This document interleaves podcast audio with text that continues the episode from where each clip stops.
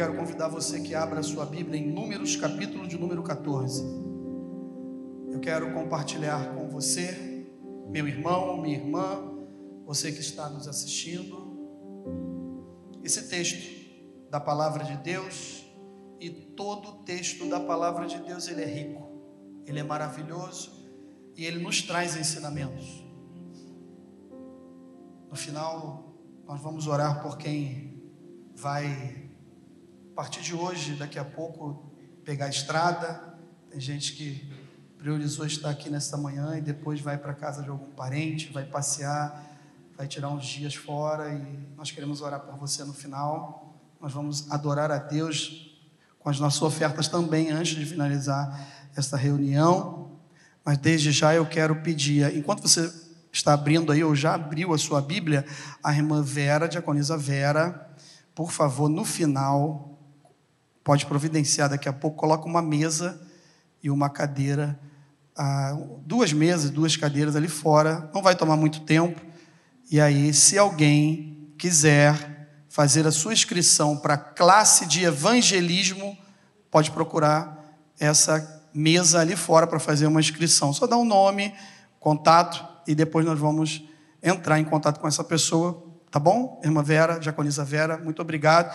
Você que quer participar, esse ano será o ano de evangelização, ano de evangelismo, nós vamos trabalhar muito isso e nós temos algumas lideranças já, como trabalho na recepção de hospitais, enquanto a pessoa entra, dá entrada lá com o seu ente querido, ela fica lá de fora com aquela angústia, sem saber muitas vezes as notícias, às vezes o celular lá dentro não pega, né, não tem é, sinal, e aqui fora você fica desesperado, você precisa de uma ajuda. Nós vamos chegar lá com um cafezinho, com um bolinho e uma palavra de Deus orando por você para ajudar, para ajudar essa pessoa. Quando eu falo você, a gente pode passar por isso também. Então, nós vamos ter evangelismo pela manhã também, é, na clínica da família, onde são marcadas algumas consultas e na maioria dos casos são idosos que enfrentam uma fila lá de manhã cedo Vai ter uma equipe lá, os anjos da manhã, anjos da noite, anjos da manhã, tá bom? Vai ter uma capelania também, um trabalho de capelania no Rocha Faria. E, então são vários trabalhos. Visita a pessoas não crentes que aceitam oração e aceitam visitas. São amigos, parentes, conhecidos de cada um de nós. Vai ter uma equipe também.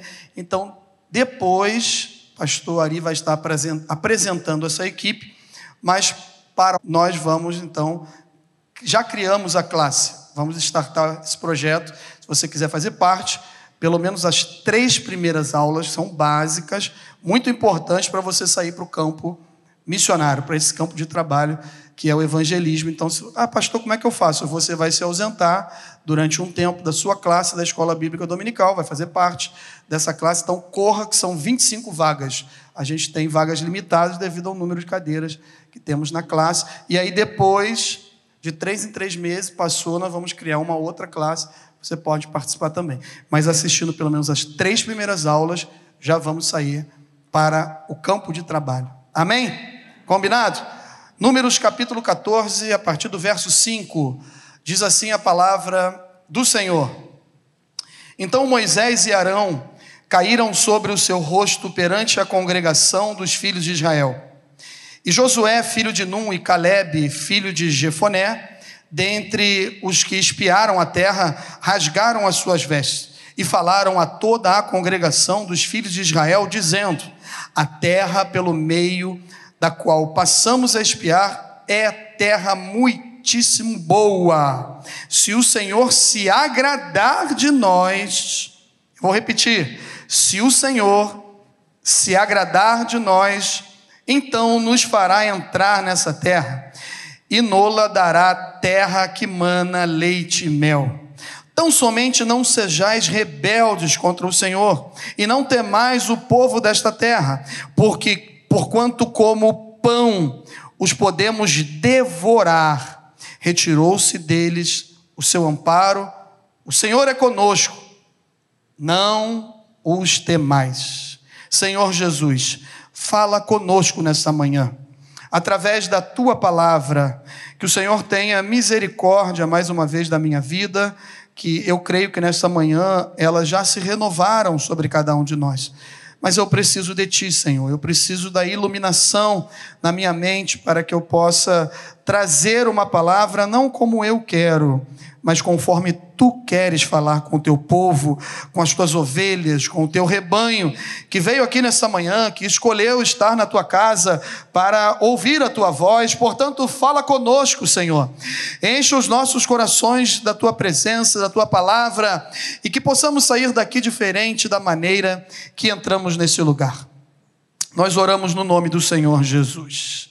Meus irmãos, esse texto de Números, alguns dias atrás, passamos por ele dentro da nossa leitura diária, no nosso devocional, aonde sempre aproximadamente três capítulos nós lemos, e esse aqui também estava dentro do, dos capítulos que fizemos a nossa leitura. E algumas coisas me chamaram a atenção, e sempre é bom a gente entender o texto que estamos lendo, e para que isso aconteça é necessário que leamos o que? O contexto. O contexto do texto é aquilo que vem antes e depois do texto. E aí a gente passa a entender o texto. Senão nós interpretamos o texto com pretexto, fora do contexto. E isso é muito perigoso. Então a gente é importante que a gente venha ler o contexto, o que vem antes e o depois né, da leitura. E lendo esta passagem, que inclui também alguns versículos do capítulo 13, é, eu extraí daqui algumas verdades, alguns ensinamentos. E o primeiro dele é o título dessa mensagem. O título dessa mensagem é Fazendo a Diferença em uma Geração Incrédula e Negativa. Eu vou repetir fazendo a diferença em uma geração incrédula e negativa. A introdução desse texto aqui que nós lemos, trabalhando o contexto, como eu falei, nós podemos dividir o contexto desse texto, que lemos em pelo menos quatro partes. Perdão, do texto que nós lemos, não, do capítulo 14. Dividir em quatro partes.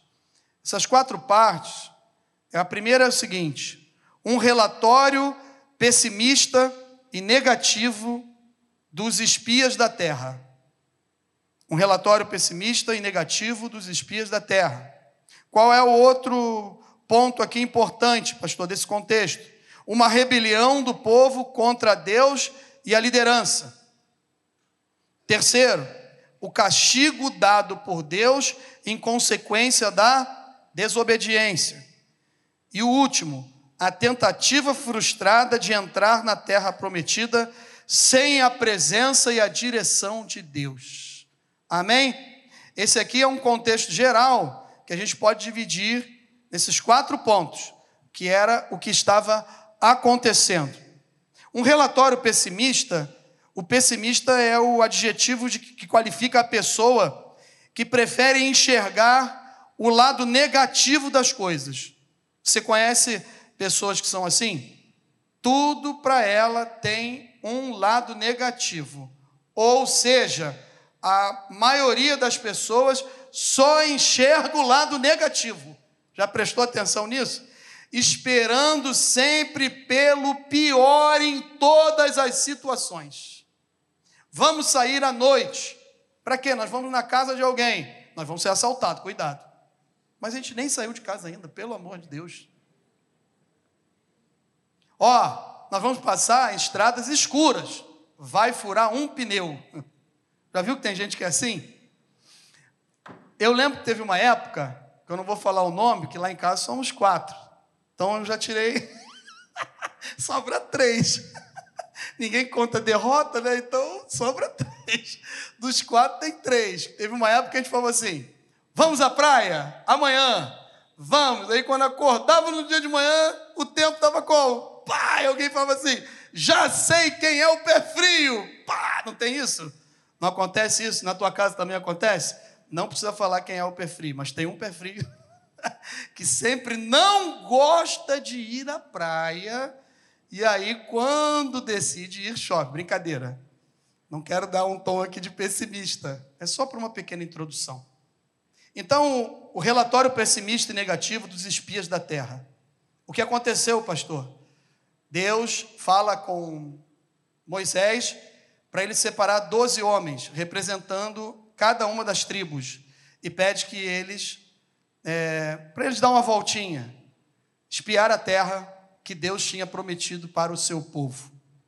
O texto é, de Números, né, os textos que nós lemos, a passagem de, de Números, nos explica que era o segundo ano do povo de Israel no deserto. Apenas o segundo ano. E, e eles estavam bem próximos de conquistar essa terra prometida. E foram até lá. Obedeceram e foram até lá. E eles viram que lá tinha muitas coisas que Deus tinha lhes prometido terra que mana leite e mel, cachos de uvas gigantes, enormes, coisas boas, boa terra para se plantar e frutificar aquilo que fosse plantado, os animais seriam bem alimentados, um local bom para criar no, na parte de planície os seus filhos, ou seja, enxergaram muitas coisas boas, mas trouxeram Dez dos doze trouxeram um relatório negativo.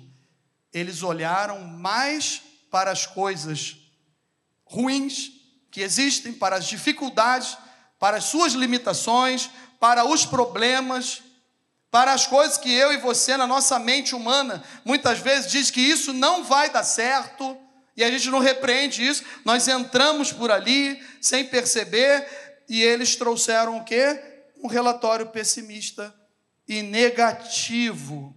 Dez homens dos doze trouxeram esse relatório. E presta atenção numa coisa: sempre que tem mais pessoas, ou aonde a notícia negativa é mais enfatizada, mais falada, mais enraizada, mais massificada, ela cria grandes dificuldades e grandes problemas, seja a comunidade que for, no trabalho, na família e na igreja, na unificação, na congregação dos santos. E isso aconteceu. O relatório pessimista e negativo de dez homens criou uma rebelião do povo de Deus contra o próprio Deus e contra a sua liderança eles começaram a ouvir as coisas, mais as coisas negativas do que as positivas. Ó, oh, lá nós temos gigantes, eles são devoradores, eles vão nos destruir, tanto os da planície como os do alto, das montanhas, eles são ferozes. Nós não vamos conseguir vencer esse povo. A gente não vai conseguir. Nós somos um, em número, estamos em número menor e eles são é, estrategistas, eles são inteligentes, já venceram várias guerras, várias batalhas, mas eles esqueceram que o Senhor dos exércitos estava com eles. E às vezes eu e você passamos por isso também. Esquecemos disso e entramos, no bom sentido da palavra, por alguns relatórios que nos são passados em determinadas situações. Esse relatório, ele criou uma rebeldia contra Deus e contra a liderança, porque eles falaram o seguinte: vamos levantar um novo capitão entre nós, vamos levantar um novo líder. E criou-se uma rebelião naquele lugar. Contra Deus em primeiro lugar, por quê? Porque eles começaram a murmurar e falar o seguinte: Deus nos tirou da terra do Egito, que tinha cebolas, que tinha pepinos, que tinha carne, que tinha peixes. Que saudade de comer peixes, que loucura! O que que nós estamos fazendo aqui nesse lugar? Por que que nós viemos para cá? Nós vamos morrer nesse deserto. Nós vamos morrer nesse exército inimigo que vai nos devorar, que vai acabar conosco. Esse sistema maligno desse mundo que tenta nos nos engolir. Vamos criar um líder, um novo líder. Rebelião contra Deus, contra a vontade de Deus, contra os planos de Deus, contra os propósitos de Deus e contra a liderança de Moisés. E Arão e sua família de levitas e os sumos sacerdotes. Terceiro ponto desse contexto é o castigo dado por Deus em consequência da desobediência. A gente está no contexto. A introdução, contexto desse texto aqui. Teve um castigo dado por Deus. E às vezes nós ouvimos muito falar sobre isso. É, por que, que Israel passou 40 anos no deserto? Salmos também nos explica isso, livro de Salmos, e essa passagem aqui. Quando Deus percebeu essa murmuração, porque conhece o coração e ouve tudo aquilo que a gente está falando, ele deu uma sentença para esse povo que estava aqui. Os espias passaram 40 dias fazendo essa, esse, essa averiguação para identificar algumas coisas que Moisés, como líder, pediu que eles fossem lá, direcionado por Deus. Esses 40 dias, cada dia, se tornou em um ano de castigo. Então vocês ficarão 40 anos aqui. Só que Deus queria fulminar e acabar com aquele povo que estava murmurando naquele exato momento. Moisés pede misericórdia a Deus. Impressionante o que tem me chamado a atenção desses primeiros livros do Pentateuco, e principalmente o livro de Levítico e Números, é que fica Deus e Moisés. Já perceberam? Quando Moisés fala assim: O que, que eu tenho a ver com esse povo? Por que, que tu me colocaste como líder deles? Eu não sou pai deles, eles não são da minha família, e está pesado para mim, eu não quero mais saber deles. Aí Deus fala assim: Não, calma, mas eu tenho um plano, eu vou. Aí daqui a pouco Deus fala assim: Vou acabar com eles agora, vou fulminar, vou acabar com todo mundo. Aí Moisés fala: Senhor, não acaba com o teu povo, por favor. Aí tu não entende esse amor e misericórdia de Deus. E glória a Deus por isso, irmãos. Que a graça, a misericórdia de Deus estão aqui nessa manhã sobre as nossas vidas também. Aleluia! E por isso não somos consumidos, exterminados, destruídos. Não, Deus mudou a nossa sorte, Deus mudou a nossa história. Outrora, nesses dias de festa da carne, estávamos longe daqui, longe daqui, com outros princípios, valores. Alguns não tiveram o privilégio de estar sempre na casa do, do Senhor, mas alguns, como eu, fomos libertados, libertos, livres desse tipo de coisa. E aí teve um castigo. E esse castigo trouxe uma consequência, algumas consequências através da desobediência do povo. A primeira coisa que aconteceu é que Deus ouviu a oração.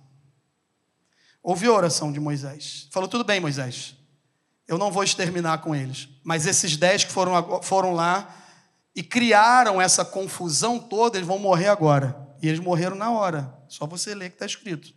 Eles morreram na hora. Os dez morreram ali.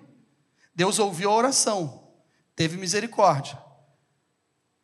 Mas a sentença, o castigo de Deus pelos acontecimentos, a consequência do pecado, ela existiu.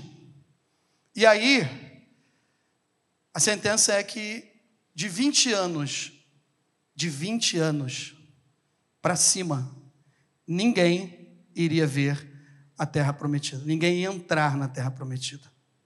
E às vezes, quando a gente lê o texto, a gente não presta atenção. Eu já li algumas vezes esse texto de 20 anos, de 20 anos completos, de 20 anos completos. Aí eu falei, não é de 20 anos, é até 19. Quem completou 20 naquela semana, no mês passado, e entrou na rebelião, caiu no deserto. Ficou lá, falou Moisés, enquanto a última alma não cair nesse deserto, o meu povo não vai entrar na terra prometida. Teve um castigo, teve uma consequência. E o último ponto é a tentativa frustrada de entrar na terra prometida sem a presença e a direção de Deus. O que, que aconteceu?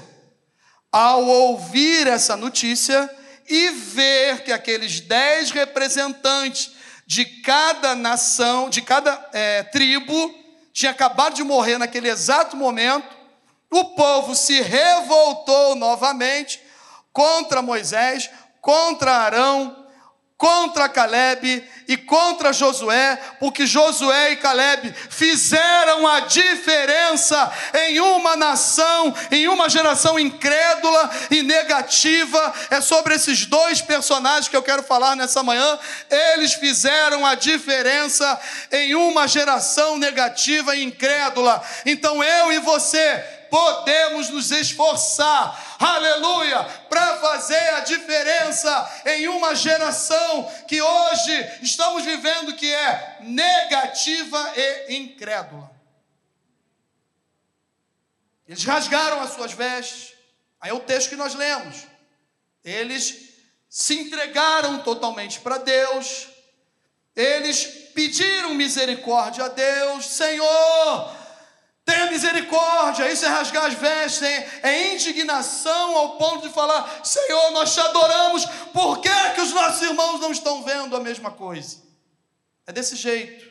Por que, que alguns enxergam, outros não enxergam? Uns percebem, outros não percebem. Por quê, meus irmãos? Devido ao nosso coração aonde está o nosso coração, ali está também o que? O meu e o seu tesouro. Quem é o seu tesouro? O nosso tesouro, o nosso maior tesouro é Jesus de Nazaré. Ele está aqui nessa manhã. Ele entrou na sua vida, ele entrou na sua história, ele mudou a sua família. Ele é o melhor de Deus para cada um de nós. Mas quando isso é só da boca para fora, a gente entra no relatório negativo e incrédulo, sem perceber. E aí o povo se revoltou mais uma vez e falou o seguinte: Nós vamos entrar sim. Quem é o Senhor para falar que a gente não vai entrar? Nós vamos entrar sim. Moisés falou: Gente, não vão, não vá na direção dos cananeus. Nós vamos subir as montanhas agora nós vamos lá combater, nós vamos entrar em guerra com eles agora e nós vamos mostrar que vamos entrar sim. A terra está muito próxima, é fácil, nós vamos na nossa velocidade, do nosso jeito e a gente vai conseguir sim. Moisés falou: não vá, porque o Senhor não está indo com vocês. Eles desobedeceram, foram e foram totalmente destruídos e ainda perseguidos até um certo lugar onde retrocederam tudo aquilo que eles estavam fazendo. Essa é a tentativa frustrada de entrar na terra prometida sem a presença e a direção de Deus. Eu queria tirar daqui alguns ensinamentos que, como eu e você, podemos e devemos fazer para aplicar na nossa vida para fazer a diferença em meio a uma geração incrédula e negativa. O que seria uma tentativa frustrada, em primeiro lugar? Que foi a atitude, a ação desse povo aqui. Parte daquele que sente decepção e engano. Ele, é, ele passa por uma decepção, por um engano, e aí ele começa a enraizar isso na sua mente, no seu coração, e ele começa a atirar para tudo quanto é lado, com uma tentativa desapontada, desiludida, abatida, deprimida, esmorecida, desalentada, desanimada, enganada, iludida, ludibriada, desconcertada, estressada, ou seja, tomar decisões em cima de pressões. Tomar decisão em cima de pressão. Eu e você, às vezes, ficamos sob pressão. E aí a gente precisa tomar uma decisão. Não tome uma decisão quando você estiver sob pressão. Seja ela espiritual, psicológica, financeira, familiar, no seu casamento, no relacionamento com seus filhos, na sua vida ministerial, na sua vida conjugal. Não tome decisão sob pressão, porque não tem a direção de Deus. Amém? Na maioria das vezes, não tem a direção de Deus. E acaba sendo uma tentativa o quê? Frustrada. Por quê? A pressão ela causa em nós a esperança do refrigério. Ok? A esperança do refrigério. E quando a gente toma a decisão, a primeira coisa que acontece conosco é o quê? Ah, estou me sentindo melhor agora. E daqui para frente vai ser assim. Não vai ser assim. É enganoso, porque é momentâneo, porque está tirando você um pouco da pressão. Só que a vida continua.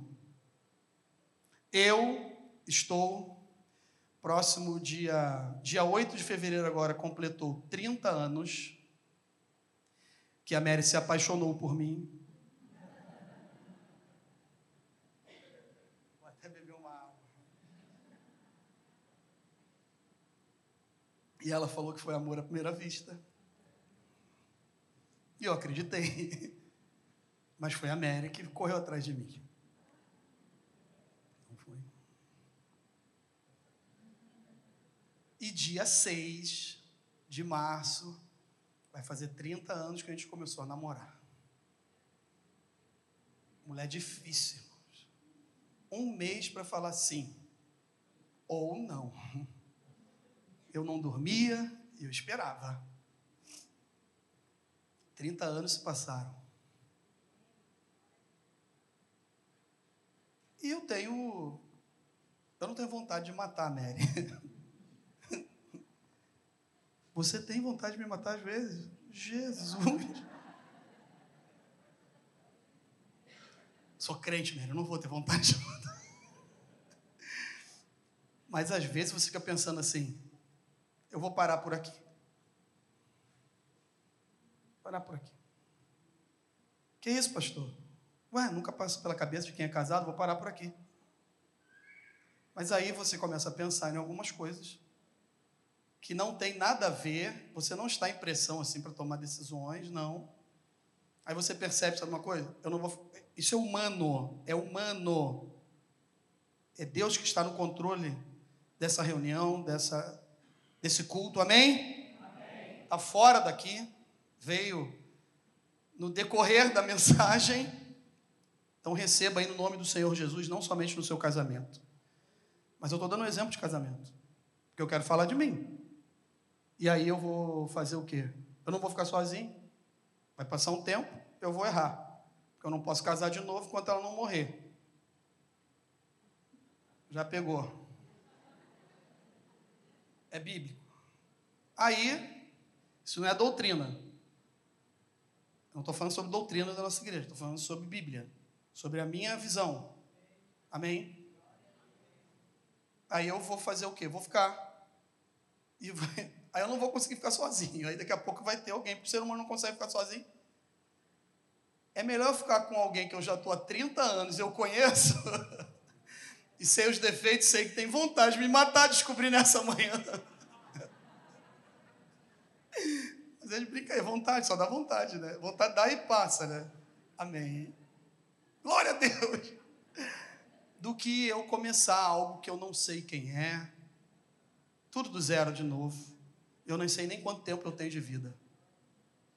E eu vou criar problemas enraizando um monte de coisas à minha volta. Eu quero trocar de emprego, quero trocar de carro, quero trocar de família, família que eu nasci. Cara, por que eu nasci nessa família? Eu queria nascer na outra família. Dá glória a Deus adore ao Senhor. Os planos de Deus são melhores. Aleluia. Então não tome decisão. Não tome decisão em cima de tentativas frustradas. Eles não ouviram a Deus, eles já sabiam o que ia acontecer com eles. Fica no sapatinho e vive mais trinta e poucos anos no deserto. Deu blade blade, acabou. Eles que deram mole. E aí aconteceu o quê? se revoltaram e vão entrar de qualquer jeito. No céu não se entra de qualquer maneira. Lugar de descanso nós não vamos entrar de qualquer jeito, com as nossas decisões, da nossa maneira, na nossa velocidade. Não, nós não vamos entrar. Então, o que, que nós podemos extrair para a nossa vida para fazer a diferença nessa geração em que vivemos? A primeira coisa é entender que os planos e projetos de Deus são maiores e melhores do que os nossos. Porque os meus pensamentos não são os vossos pensamentos nem os vossos caminhos, os meus caminhos, diz o Senhor, porque assim como os céus são mais altos do que a terra, assim são os meus caminhos mais altos do que os vossos caminhos, e os meus pensamentos mais dos que os vossos pensamentos. Deus tem pensamentos a nosso respeito, aleluia! Deus tem um caminho para mim e para você. Deus tem um caminho para sua família. Deus tem um caminho para sua casa. Deus tem um caminho para você, moça. Deus tem um caminho para você, rapaz. Não fuja desse caminho. Você não vai encontrar laranja madura na beira da estrada. Eu nem sei como é que completa isso, porque não é da minha época. O que, que acontece com essa laranja madura que está na beira da estrada? Ou o povo que gostava de bloquinho. Isso aí nem precisa gostar, né? O coração do homem pode fazer planos, mas a resposta certa vem dos lábios do Senhor. Todos os caminhos do homem são puros aos seus olhos, mas o Senhor pesa o espírito. Confia ao Senhor as tuas obras e os teus desígnios serão estabelecidos. O primeiro texto que nós lemos é Isaías 55, 8 e 9. E o segundo, Provérbio 16, de 1 ao 3. Isso não quer dizer que nós não vamos programar a nossa vida e achar que tudo vai cair do céu no nosso colo. Só teve um que caiu do céu. Quem foi? o diabo foi expulso do céu, foi despedido do céu.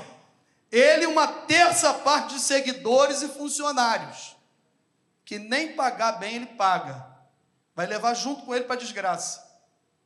Ele é mentiroso, ele é o enganador, ele é o pai da mentira. Mas do céu nada vai cair. Então, eu preciso programar minha vida. Eu preciso organizar algumas coisas, mas ao mesmo tempo saber o seguinte: o Senhor tem pensamentos e tem desígnios estabelecidos para a minha vida e a sua vida no nome do Senhor Jesus. Na verdade, Deus quer um coração obediente e confiante nele. Precisamos crer que Deus sempre tem o melhor para as nossas vidas, independente das circunstâncias. Está difícil aí? Essa circunstância está vindo na sua mente agora. Está difícil? Deus vai fazer o melhor daí. O melhor vai acontecer. Ele tem poder para nos abençoar. Além daquilo que eu e você estamos pensando nesse momento agora, dessa circunstância ruim, negativa, desse relatório, desse diagnóstico, desse resultado do exame, dessa família que parece que está destruída, desse casamento que nunca chega. Vai acontecer no nome do Senhor Jesus. Não importa a circunstância, não importa a circunstância, Deus sempre tem o melhor. Sabemos que todas as coisas cooperam para o bem daqueles que amam a Deus e que foram chamados segundo os seus propósitos. Você foi chamado por Deus, escolhido por Deus.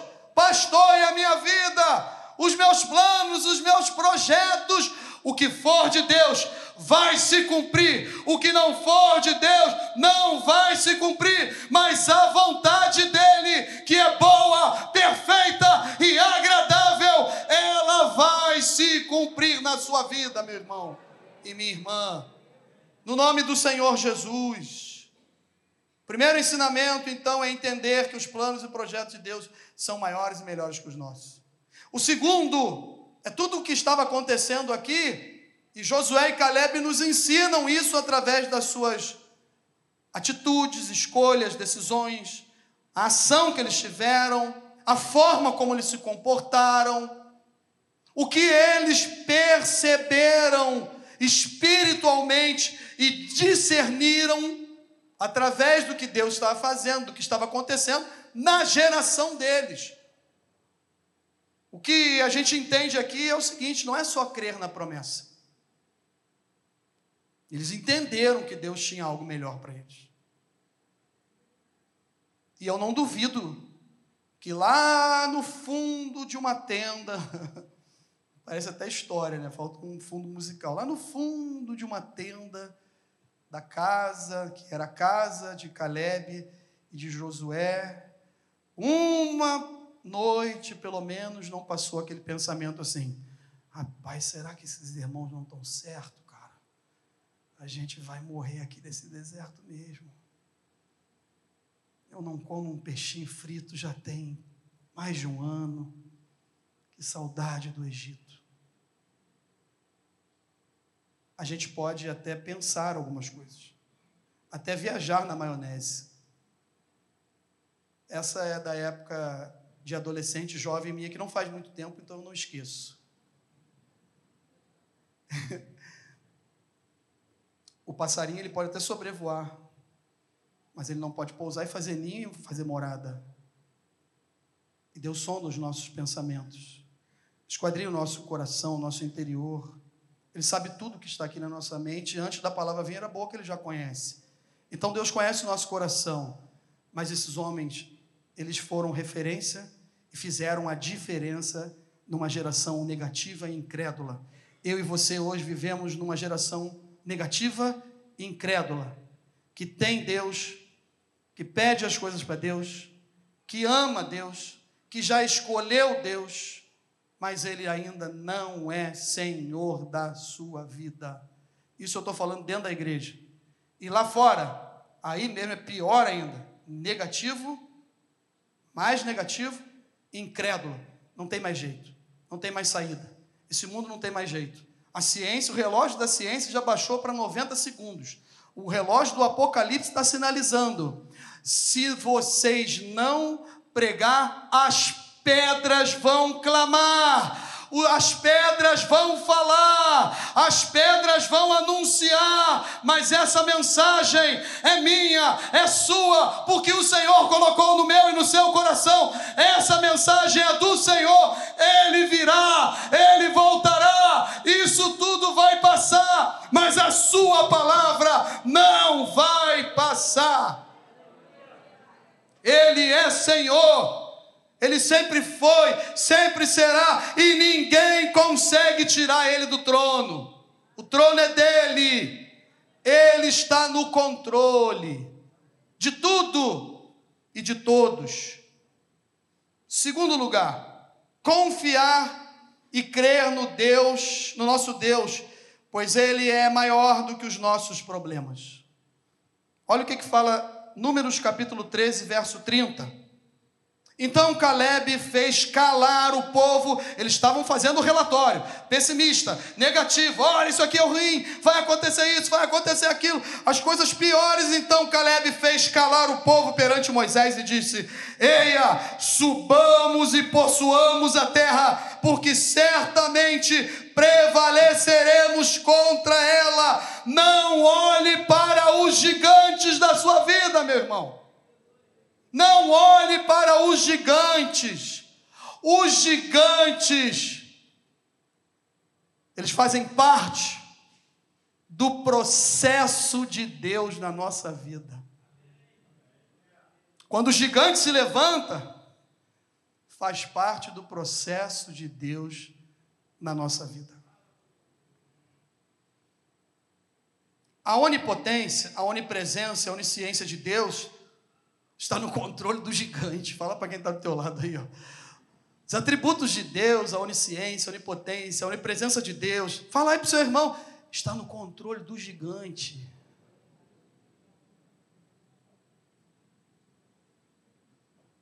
O gigante está dentro da vontade permissiva de Deus. E na hora certa o Senhor faz ele cair.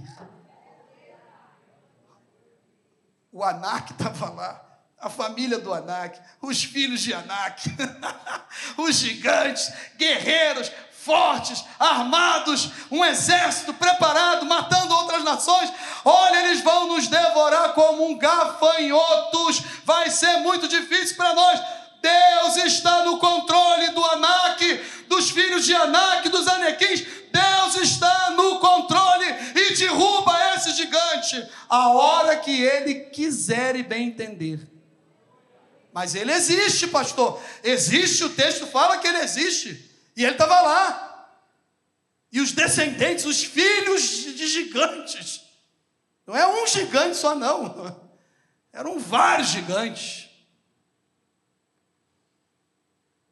Quem tem aí um metro e noventa para cima? Levanta a mão assim. Quem tem aí? Quem tem? Só eles dois ali, ó. Aqueles dois ali, eu já estou de olho neles, que eu já vi que eu fiquei até com medo olhando para eles assim. Imagina os espias quando chegaram lá, né? Os caras tinham quase três metros de altura. Então, eles sentados, as esposas iam ficar abaixo do ombro. Humanamente, tem coisas que nos assustam mesmo. Porque nós somos limitados. E às vezes, no meio da batalha, a única visão que a gente tem é a carnal, é a normal é aquela que nos traz a, a uma realidade para produzir em nós decisões que não são da vontade de Deus e nem do jeito de Deus. Mas preste atenção, mais nas bênçãos de Deus, que são incontáveis e imensuráveis, porque nós somos, sabe o que? Filhos de Deus. As nossas bênçãos, irmãos, são maiores que os nossos problemas. O nosso Deus é maior do que qualquer tipo de gigante. O nosso Deus, Ele é o Criador dos céus e da terra, do universo. Ele é Rei dos Reis, Ele é médico dos médicos, Ele é Senhor dos senhores. Ele é lírio dos vales, é a rosa de Saron. Aleluia! Ele é o nosso Senhor, Ele é o nosso Salvador, Ele é o Deus conosco, Ele é Emanuel, Ele está conosco todos os dias. Aleluia! Ele está aqui nessa manhã para te dizer: não temas, o gigante vai cair por terra na hora que eu quiser. Vós, porém, sois raça eleita, sacerdócio real nação santa, povo de propriedade exclusiva de Deus, a fim de pro proclamar as virtudes daquele que vos chamou das trevas para a sua maravilhosa luz. Vós, sim, que antes não eres povo, mas agora sois povo de Deus, que não tinhas alcançado misericórdia, mas agora alcançaste misericórdia. Você não é qualquer coisa, você é propriedade exclusiva de Deus. Nós somos propriedade exclusiva de Deus. Alguém nos comprou e nos comprou com sangue precioso que verteu na cruz do Calvário, um sangue maravilhoso que regenera, que justifica, que livra e que nos tira de todo o pecado, nos lava, nos limpa de todo pecado. E nesta manhã, esse sangue está passando na minha vida, na sua vida, em todos aqueles que creem no nome do Senhor. Você é propriedade exclusiva de Deus. Portanto, confie. Confie nesse Deus. Ele é maior que os vossos problemas.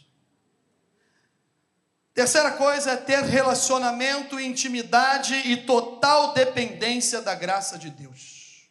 Para fazer diferença nessa geração negativa e incrédula que estamos vivendo hoje. Não foi diferente no tempo deles. E o que a gente tem que fazer é a mesma coisa. Ter relacionamento, intimidade e total dependência da graça de Deus. Verso 8 do capítulo 14: Se o Senhor se agradar de nós, então nos fará entrar nessa terra e nola dará terra que mana leite e mel. Você quer fazer diferença nessa geração? Se humilhe aos pés do Senhor. Confie nele e nas suas promessas. Santificação, adoração, louvor a Deus, leitura da palavra. Pastor, eu faço tudo isso. Na escala de prioridades da sua vida, aonde isso se encontra? Para fazer a diferença nessa geração. Na escala de prioridade da sua vida, aonde está a leitura da palavra, adoração, santificação, louvor a Deus e se jogando aos pés do Senhor. Quando o relatório negativo e pessimista estava abalando toda a nação de 20 anos completos para cima e trouxe todo mundo para a murmuração, quatro pessoas tiveram uma atitude diferente, que pelo menos é o texto que nos fala: Moisés, Arão, Josué e Caleb. Eles foram aos pés do Senhor. Quando a situação ficar crítica, nós precisamos ir aos pés do Senhor. E quando for tudo bem, nós precisamos estar nos pés do Senhor.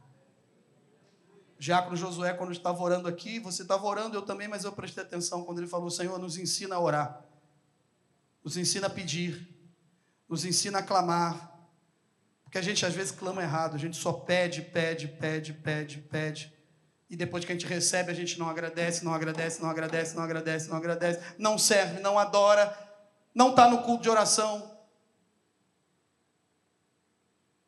Mas eu trabalho, pastor. Mas eu trabalho por conta própria, pastor. Mas quinta-feira, em outro horário, se você aparece em alguns lugares, porque eu tenho você no Instagram. Olha os dedinhos batendo. Eu não sou contra você. Jamais. Você é livre. Mas eu sei que você tem tempo para estar em outros lugares na quinta-feira à noite, 19h30. Então você tem tempo para estar aqui. Mas se o bicho pega, você vem para cá. Se a doença chega, eu estou na consagração. E a gente deve estar mesmo. Se a separação parece que vai pintar, eu estou no culto de quinta-feira, na consagração, no domingo de manhã, domingo à noite. Mas quando tudo vai bem, eu escolho o que eu quero participar, que tipo de adoração quero dar. Pastor, mas eu estou na minha casa, eu estou adorando, eu estou lendo a Bíblia, eu estou louvando. Ou então você, a tua casa é diferente da minha. Porque para se concentrar em casa eu consigo também, mas é uma batalha. Aquela que pensa, já pensou uma vez, pelo menos há 10 anos atrás, em me matar, ela pede para fazer algumas coisas. E eu tenho que fazer. Eu trabalho, eu faço gabinete, eu atendo telefone, eu ligo para cliente, eu recebo ligação de cliente, mas eu leio a Bíblia. Eu oro, mas se eu não falar agora, eu vou parar com tudo e vou fazer, não faz. A gente não faz. Ter relacionamento, intimidade e total dependência da graça de Deus. Obedecer a Deus e a liderança constituída por Ele na nossa vida sempre será o melhor. Eu vou repetir. Obedecer a Deus e a liderança constituída por Ele na nossa vida sempre será o melhor.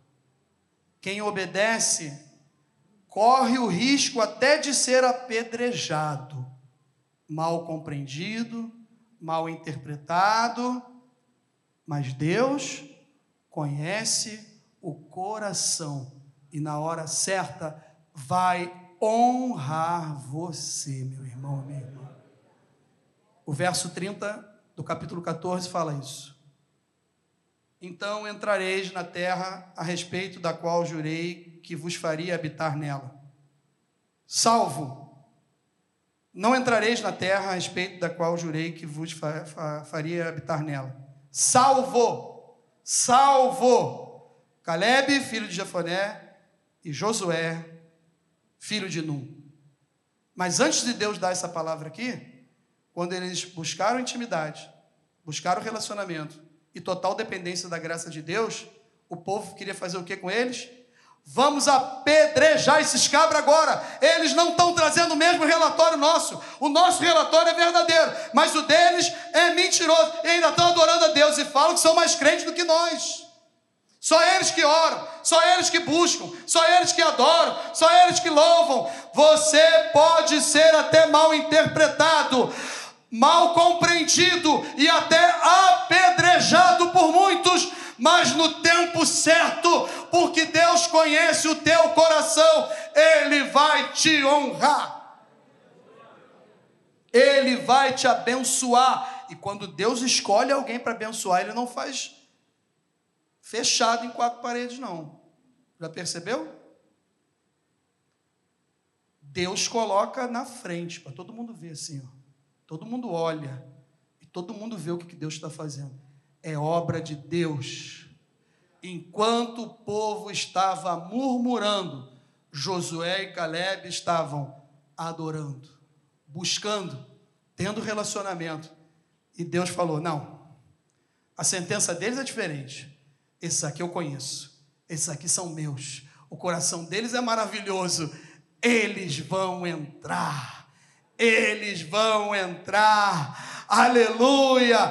Deus já já deu a direção, meu irmão. Deus já deu a palavra de ordem. Não adianta criar outros meios e jeitinhos. A direção é de Deus. João 14, 6. Eu sou o caminho, a verdade e a vida. Ninguém vem ao Pai senão por mim. João 15, 5. Sem Ele nada podemos fazer. João 13, 7. O que ele está fazendo hoje não compreendemos, mas depois, logo ali na frente, nós vamos entender.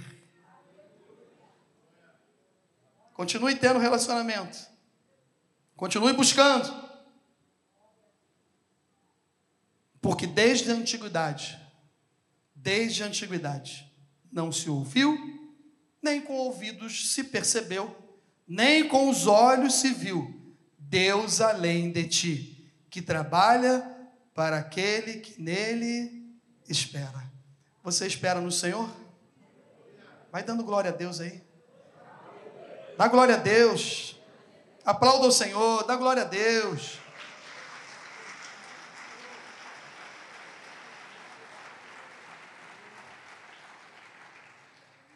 Para a gente finalizar, a quarta lição é: não tome decisões sem a direção e a presença de Deus.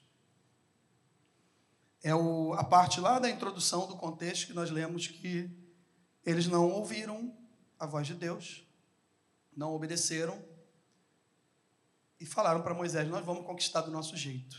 A gente vai lá e a gente vai fazer. Quer fazer diferença nessa nação negativa incrédula que vivemos hoje?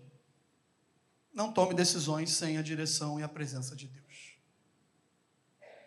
Eu já li esse livro de números algumas vezes. Só o terceiro ano da leitura bíblica já são três vezes, né? Estamos no terceiro ano que o pastor Ari trouxe e criou esse projeto de leitura diária, né, cronológica, leitura anual, muda conforme o ano. Eu já li esse livro de números algumas vezes. Pelo menos mais de seis vezes. Pelo menos. Mas tem algumas coisas esse ano que está me chamando a atenção. E eu estou pedindo isso ao Senhor, e eu creio que não está fazendo só comigo. Deus está fazendo isso com a nossa igreja. Deus está revelando através das Escrituras maravilhas, coisas lindas, porque nós estamos nos dedicando, buscando, crendo que Deus vai fazer alguma coisa nessa leitura bíblica. O avivamento de Deus na igreja, eu creio que vai chegar através da leitura da palavra. Se eu leio a palavra, eu tenho vontade de estar no culto. Se eu leio a palavra, eu tenho vontade de estar na consagração. Se eu leio a palavra, eu não vou só no sítio com piscina de final de ano. Eu tenho vontade de estar nas coisas de Deus, não só nos entre... entretenimento humano, que é maravilhoso, que é bom. Meus irmãos, confraternização é muito bom. Não é bom? É bom, Alex? Fala com vontade, não precisa ter medo depois que eu falei. É bom! Mas algumas coisas têm me chamado a atenção e uma delas, sabe o que é? Que eu nem anotei aqui. Tudo que chegavam para Moisés e falavam assim: vamos fazer isso? Arão, Miriam,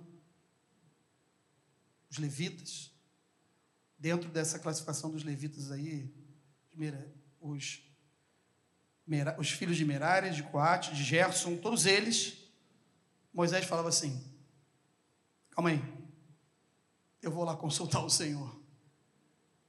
Eu vou lá consultar o Senhor. E ele ia lá falar com Deus. Na verdade, ele ia ouvir Deus.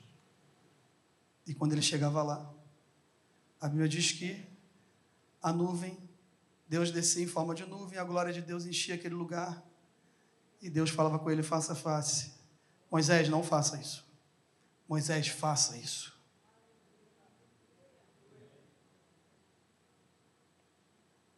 Josué, não faça isso. Josué, faça isso. Ronaldo, não faça isso. Ronaldo, faça isso.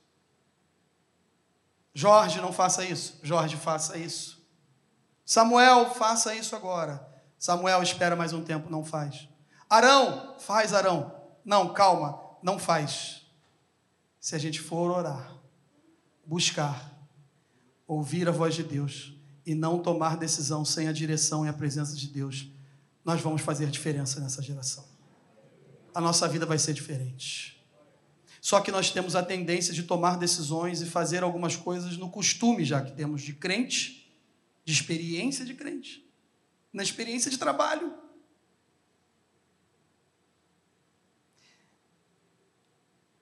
Semana retrasada eu falei, Mary, eu vou visitar um cliente lá em Barra Mansa. E saí de casa e fui.